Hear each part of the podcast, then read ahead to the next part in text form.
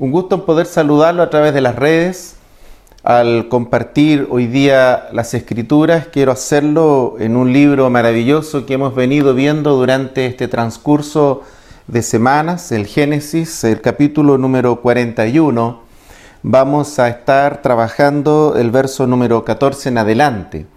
El episodio de hoy dice relación al momento en que eh, ha estado eh, el pueblo de Israel eh, al cobijo, ¿no es cierto?, de toda la benevolencia del Señor durante muchos años, desarrollando su vida independiente, pero ahora en el horizonte se avisoran tiempos no buenos, tiempos muy duros, tiempos muy difíciles, pero al mismo tiempo que esto está ocurriendo y el pueblo de Israel está en el absoluto y total, diría yo, ignominia de lo que se viene, de pronto aparece en el horizonte una especie de preparativo eh, tras las sombras, que hasta aquí todavía pareciera ser que no tiene mucho sentido, pero Dios ha comenzado los preparativos de cómo cubrir a su pueblo en este tiempo difícil que se viene y lo ha hecho con la historia de este hombre, de este hombre que muchas veces hemos por ahí leído, conocido y visto en algún anime, la historia de José y, de este hombre que mm, eh, sus hermanos, producto de las rencillas, producto, ¿no es cierto?, de este eh, eterno y gran problema del hijo preferido o de la hija preferida, que tanto daño a veces hacen los hogares, que no solamente se trata de una muy mala forma de criar hijos, sino una pésima manera de poder formarlos, eh, si un hogar, eh, un padre o una madre desarrolla eh, esta relación tóxica de preferencia de un hijo por sobre otro, simplemente está sellando la suerte de una familia dividida. donde van a aparecer el resquemor, va a aparecer la envidia, seguramente va a aparecer la rabia, el odio, y esto es lo que muchas veces vemos nosotros también en el trabajo pastoral en el día a día, cómo familias son alcanzadas eh, a través de esta conducta, esta forma, esta manera de criar y educar, donde habiendo más de un hijo uno se transforma en más cercano o preferido del padre o de la madre o viceversa, y entonces estamos generando una división que seguramente va a durar muchas generaciones, a no ser que Dios pueda sanar esa relación familiar. Y eso fue lo que pasó acá. Eh, estando ahora ya José en una situación muy precaria, muy difícil, eh, ha pasado un largo tiempo eh, en la cárcel, inocentemente. tenemos nosotros en nuestra dimensión cultural un dicho, si el río suena, piedras lleva, que no aplica justamente a José porque ha estado en la cárcel injustamente, ha pagado por crímenes que no ha cometido, muy por el contrario, por haberse abstenido de cometer faltas o crímenes, ha tenido que ahora entonces eh, simplemente resignarse al castigo egipcio. Ahora bien, estando en esta condición que podríamos pensar lamentable, dura, difícil y que a nuestra manera de entender la realidad eh, dice relación al vejamen, a la injusticia, al abandono, pero también, ¿no es cierto?, a la denigración de su persona.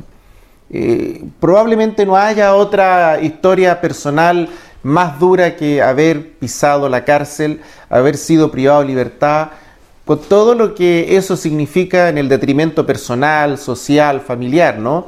Eh, probablemente dejaríamos en, en, el último de todos los focos a trabajar el tema económico, pero sin duda que hay un detrimento personal tremendamente importante, muy profundo, muy fuerte, y que José también no es la excepción a ese daño.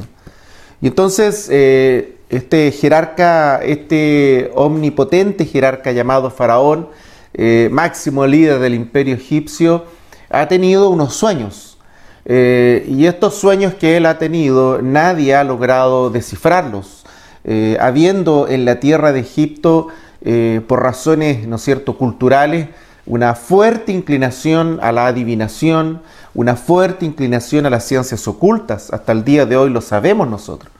Y, a pesar de todo ello, ha habido eh, dos sueños especiales que ha tenido Faraón que lo han dejado muy intranquilo y que nadie ha logrado descifrar. Y entonces por ahí, en esos bandos medios, eh, durante este encarcelamiento injusto de José, eh, uno de los funcionarios de la cárcel ha tenido también una premonición, un sueño, a quien José ha logrado, ¿no es cierto?, por la gracia, la sabiduría del Señor, interpretar de parte del Señor. Y de esta forma, cuando eh, este funcionario se entera de la problemática de Faraón, no duda, no duda en decirle justamente a Faraón, en hacerle saber que él conoce a alguien que efectivamente puede ayudarlo en esta transición tan difícil y tan dura cuando no hay claridad, cuando hay algo que te aprieta el corazón, cuando hay algo que te intranquiliza, eh, cuando hay una premonición que tú sabes que tiene algo, pero no sabes qué, eh, y entonces en ese escenario eh, transcurre exactamente este pasaje. Entonces Faraón, verso número 14 del capítulo número 41 del libro de Génesis, envió y llamó a José, y lo sacaron apresuradamente de la cárcel y dice que fue apresuradamente de la cárcel y se afeitó y mudó sus vestidos y vino a Faraón. Y dijo Faraón a José, yo he tenido un sueño y no hay quien lo interprete, mas he oído decir de ti que oyes sueños para interpretarlos. La respuesta de José es maravillosa. La respuesta de José es simplemente un himno a la sencillez, a la humildad. Esta es su gran oportunidad. Él está en presencia de Faraón. Lo ha mandado a buscar el propio monarca. No hay nada que impida y no hay ningún intermediario que haga las veces de mediador porque está en vivo y en directo. Ahí está. Está enfrente de Faraón, del poder máximo. Y, ahora estando al frente de este poder máximo, eh, Faraón lo llama y le dice, yo a ti te identifico, yo a ti te conozco por lo que me han dicho de ti, tu fama te precede, tienes la fama de interpretar, tienes la fama de dar a entender lo que simplemente otros no pueden. Y entonces eh, José ¿no es cierto?, responde de una manera simplemente maravillosa. Verso número 16, respondió José a Faraón diciendo, no está en mí, no está en mí. Dios será el que dé respuesta propicia a Faraón. No está en mí, no es algo mío. Esto no es una facultad mía. Esto no es algo con lo que yo nací, tantas mentiras que escuchamos en la premonición, tanto engaño, tantas formas sutiles del engaño y de la mentira. La Biblia dice que hay mucha gente, eh, ¿no es cierto?, que se va a perder porque van detrás de estas premoniciones mentirosas, fraudulentas, falsas. Eh, José dice la verdad, no está en mí. Esto no es humano. Esto no es un sexto sentido. Esto no es un tercer ojo. Mentira y falsedad para que mucha gente sea confundida y engañada. José lo dice claramente, no está en mí, es el Señor el que dará la respuesta a Faraón. Es el Señor el que puede darnos a entender el futuro. El futuro está en las manos de Dios. Dios es el dueño del futuro. Dios puede actuar, estar y ser Dios en esas tres dimensiones que para nosotros es muy difícil entenderlo. Eh, está total y absolutamente presente en toda la historia pasada, lo está en todo el presente y lo está al mismo tiempo en todo el futuro. Por una razón muy simple, porque su naturaleza no está sujeta al tiempo. Eh, sin embargo, contiene el tiempo. Su mano de gloria lo contiene todo. Hay una metáfora muy preciosa en el Antiguo Testamento y que habla de que su mano todo lo contiene. Eh, él sustenta todas las cosas con su brazo, con su mano. Y esta idea antropomórfica lo que trata de explicar es que a pesar de que al mundo científico no le cuadre, no logre entender en esta idea del universo que permanentemente se está expandiendo, nos cuesta imaginar que Dios pueda contener aquello. Pero, eso es exactamente lo que ocurre. Su grandeza eh, es tal, su omnipotencia es tal, eh, esa cosa de ser todopoderoso es real, Él contiene todo el universo. Y entonces Dios puede perfectamente anticiparnos las cosas porque Él no está sujeto a los tiempos. Al contrario, controla los tiempos, le obedecen a Él. Él puede hacer que un mes sea como un día y Él puede hacer que un día sea como un mes. Eh, hemos tenido respuestas magníficas de Dios cuando de pronto en alguno de los nuestros eh, nos llaman, nos dicen, eh, tenemos este problema, nos han hablado de tres, seis meses de espera y entonces oramos a Dios. No tocamos la puerta de la persona que da la firma. No llevamos la carta del, político de turno que conoce que tiene el amigo y que tanto ha corrompido nuestra sociedad, el amiguismo, el favoritismo político y que nos tiene intoxicados, nos tiene ahogado de, de esa inescrupulosa manera de ser, cínica, mentirosa. No funciona así Dios. Y entonces doblas la rodilla y doblamos la rodilla y le decimos al Señor, tú eres el Dios de los tiempos y tú controlas y tú determinas. Y hemos tenido respuestas que probablemente hubiesen demorado años y Dios las ha resumido a uno, a dos días, a una semana de espera, porque de eso se trata su poder. Los tiempos los controla, los maneja el Señor. Eh, bien dijo el escritor bíblico, en tus manos están mis tiempos. De tal forma de que eh, José tiene clara concepción, José entiende pero perfectamente a la perfección esta idea y por eso lo dice con claridad. Eh, Faraón lo está consultando desde su cultura. Eh, ¿Cuál es su cultura? La adivinación. ¿Cuál es su cultura? Los poderes esotéricos. el esoterismo de turno. Eh, las absurdeces. El mundo científico ha puesto, eh, ¿no es cierto?, un punto en esto desde hace rato. Lo absurdo que es creer que nuestro destino dependa de una estrella, de una constelación. La absurdez que hay en creer aquello. Y José lo dice con todas sus letras. Esto no depende de mí, esto depende de Dios. Esto es una cuestión que emana de la mano del Señor. Eh, ¿Podemos nosotros saber, podemos preguntar a Dios? Sí podemos hacerlo. ¿Podemos orar a Dios por ese futuro y pedir que Él lo sustente y le dé gracia? Absolutamente sí. Hay cosas que Dios nos va a mostrar, hay cosas que Dios nos anticipa. Eh, ¿Cuántas veces, ¿no es cierto?, no hemos tenido experiencias en que eh, de pronto amanecemos con un sueño, con una visión, con una verdadera película durante la noche de preocupación por un tercero, por nuestros propios hogares, por nuestro matrimonio?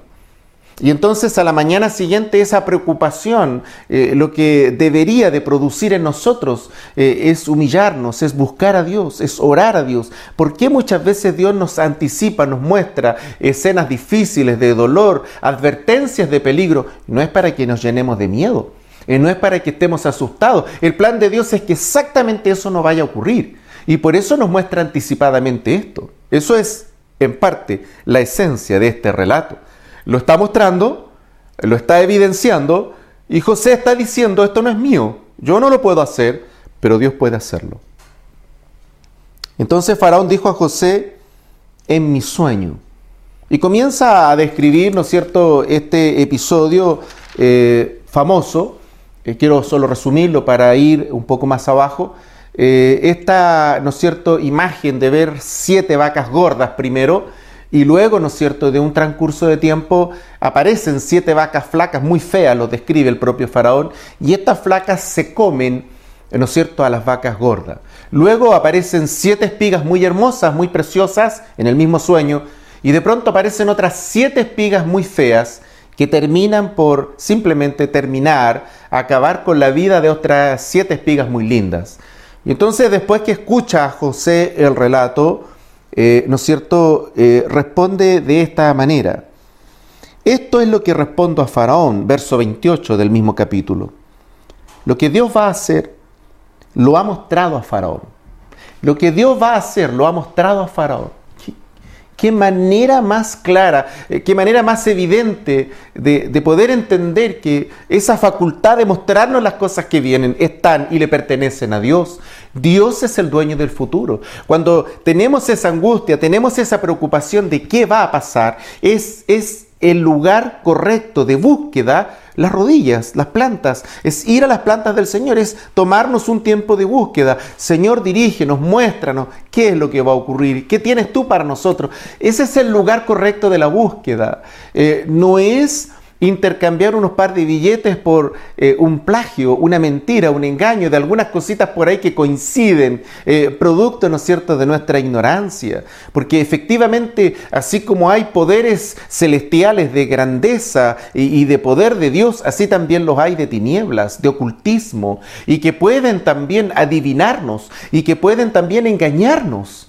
Eh, por eso que hay que ser tan eh, claros con este pasaje. La facultad de darnos a conocer lo que viene en las escrituras, para nosotros toda la creación de Dios solo está en las manos de Dios. Cuando no respetamos eso y transgredimos eso, entramos realmente en un gran problema. Primero con nuestro propio espíritu, que es quebrantado, pero también con la palabra. Y cuando se quebranta la palabra, quedamos expuestos.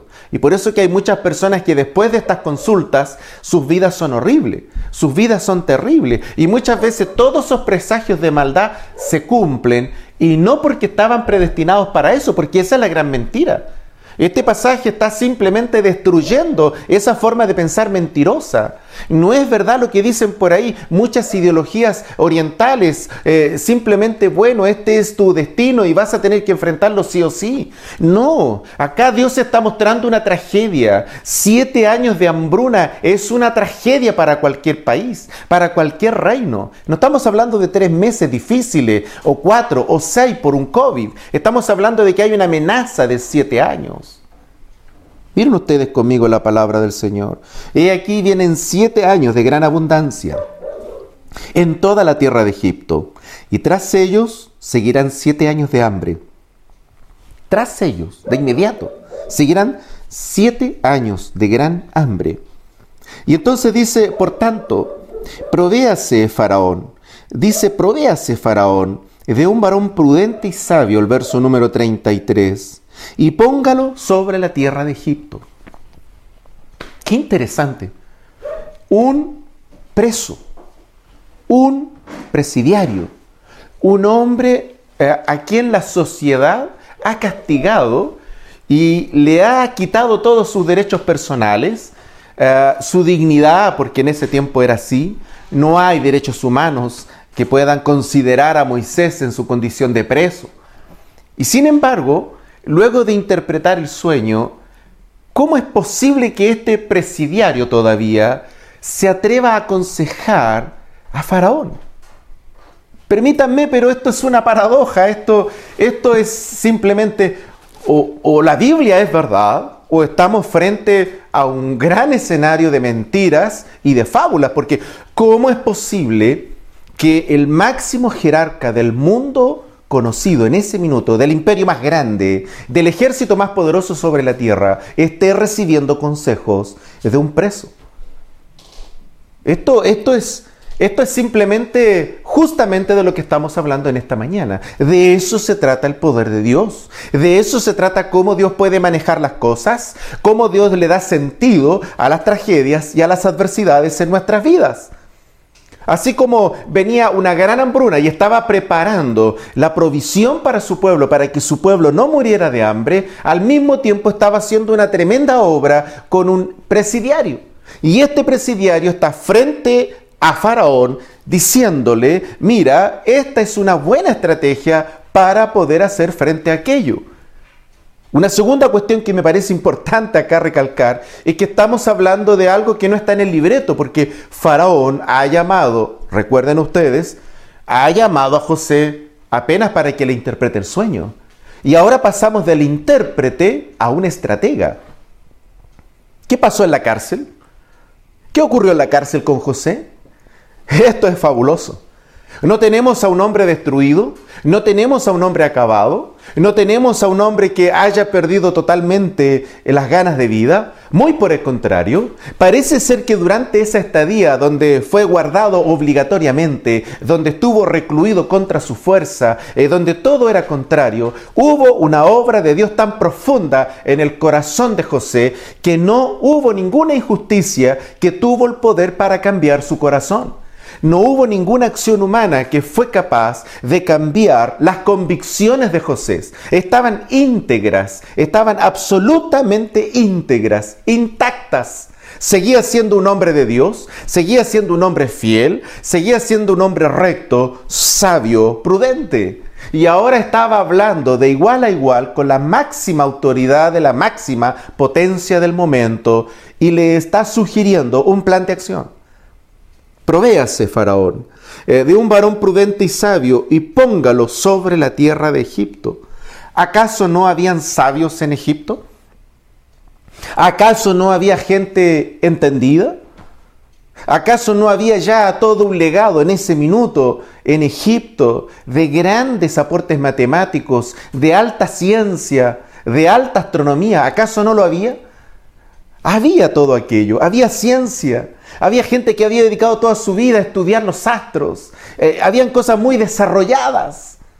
Eh, es impresionante lo que él está diciendo. Eh, se dice, de varón prudente.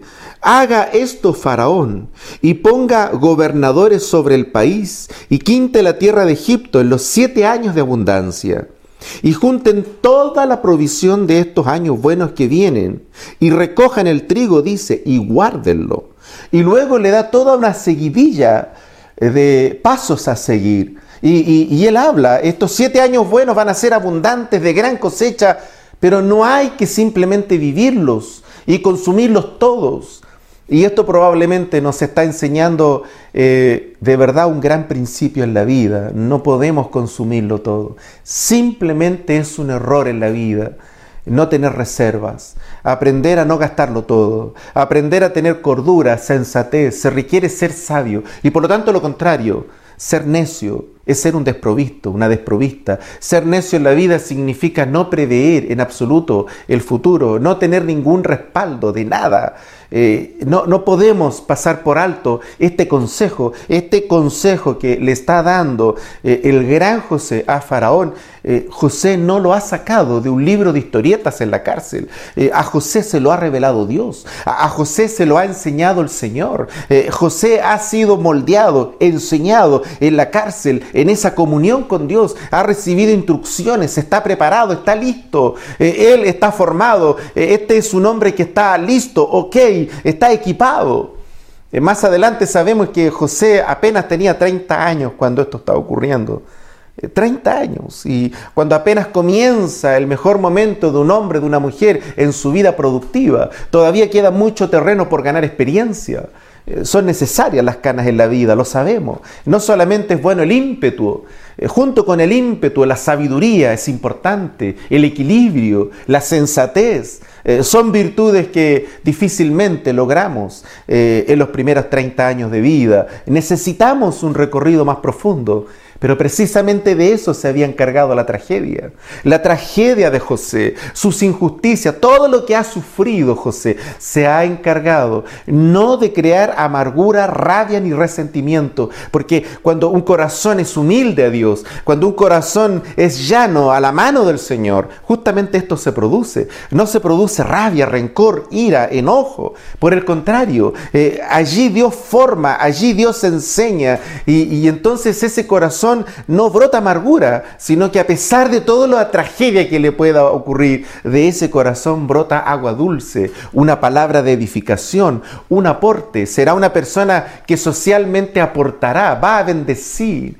Eh, cuando nos tocan tragedias, cuando hemos tenido pasados duros, difíciles, eh, cuando nos ha tocado, ¿no es cierto?, o en la infancia o en la primera etapa de la vida, la dureza de la vida y la hemos conocido, eh, ¿Qué es lo que hemos aprendido? A valorar todo, a dar gracias a Dios por todo. Y entonces, cuando nuestros corazones están en esa comunión con Dios, termina siendo una bendición. Y no estoy hablando desde la resiliencia entendida eh, como tal, en el estricto rigor humanista. Estoy hablando no de una resiliencia de labios, estoy hablando de una actitud del espíritu, que va mucho más allá de un carácter resiliente. Estoy hablando de una condición del hombre, de la mujer, del corazón que se humilla a Dios, que está allí delante de Dios, no preguntándole el para qué o el por qué, simplemente está delante de Dios diciendo, ten piedad, acuérdate de mí. Es, es, es ese corazón sencillo el que a José ahora le ha permitido llegar a este punto de su vida.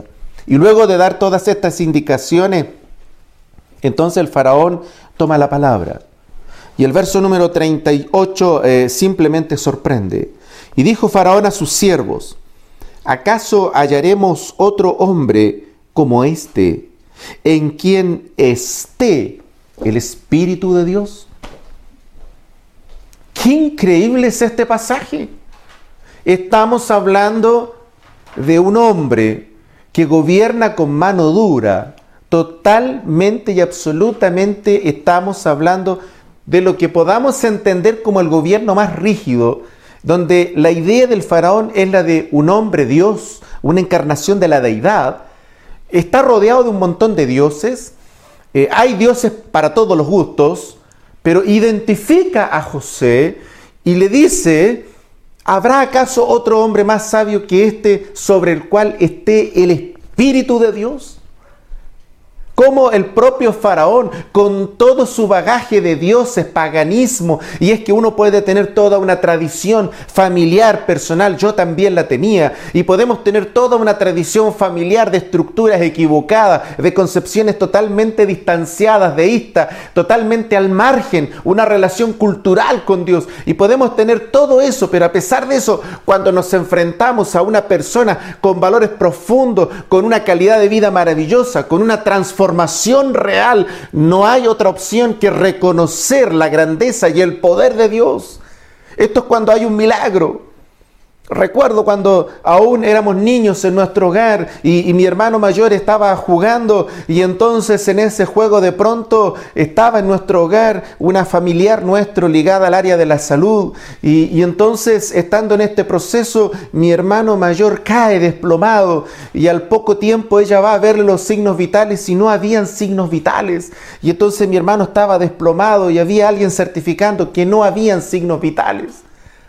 Y en medio de esa escena yo recuerdo que eh, mi padre toma a este hermano en sus brazos y lo lleva a la cama y, se arrodilla. Yo recuerdo esa imagen y comienza a orar y oran y oran a Dios y, y luego de eso viene el Espíritu de Dios y ellos le piden a Dios que tenga misericordia. Y, y, este hermano se reincorpora, da un tremendo suspiro y vuelve el Espíritu de vida sobre él. Y entonces esta persona, más allá de toda su formación, termina pidiendo perdón, arrepintiéndose, recibiendo al Señor, termina creyendo en Dios, porque de eso se trata la gloria de Dios. La gloria de Dios no tiene problema en competir con todo el poder humano. La gloria de Dios no tiene problema en competir con toda la sabiduría humana, por una razón muy simple, porque de eso se trata Dios, de su grandeza, de su poder. No es el plan de Dios esa competitividad, sino solamente esa es la naturaleza, eso es lo que Dios es. Dios no lo puede esconder, esa es su gloria. Él está esperando que nosotros reconozcamos esa gloria de Él, que es distinto. Y eso es lo que ocurre en el transcurso de la vida. Y entonces Dios espera que en nuestro transcurso de la vida, finalmente todo hombre y toda mujer pueda reconocerlo, pueda pedirle a Él su perdón y pueda tener con Él una relación sincera, profunda. De eso se trata todo esto. Y entonces finalmente Faraón dice, tú estarás sobre mi casa y por tu palabra se gobernará todo mi pueblo. Solamente en el trono seré yo mayor que tú. Y lo pone segundo al mando. Eh, una suerte de ministro de Hacienda, ¿no es cierto? Y ministro de Defensa y de Economía y de varias otras carteras más, todo junto.